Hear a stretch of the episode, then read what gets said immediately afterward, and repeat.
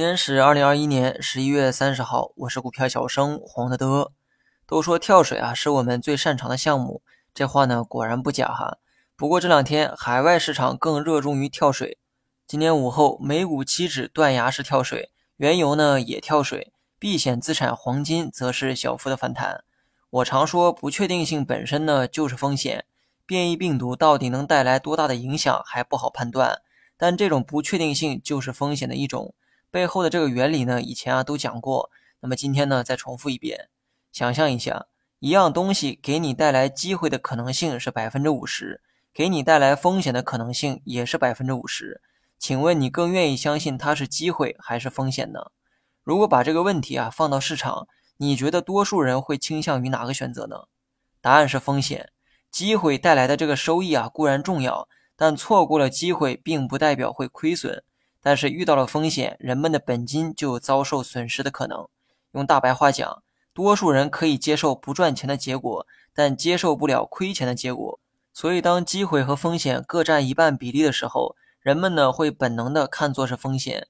所以呢，不确定本身也就成为了一种风险。我希望大家呢也能有类似的一个意识：错过了机会只是不赚钱，但并不会亏钱。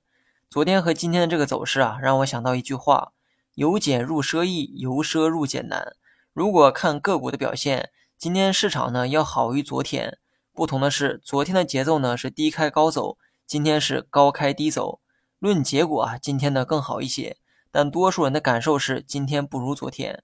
如果你也有相同的这种感受，说明你的情绪非常容易受到市场情绪的影响。这个呢是投资大忌，希望各位谨记于心。那么大盘结尾的时候呢，收回了一定的跌幅。但日线的这个压力啊，并没有缓解。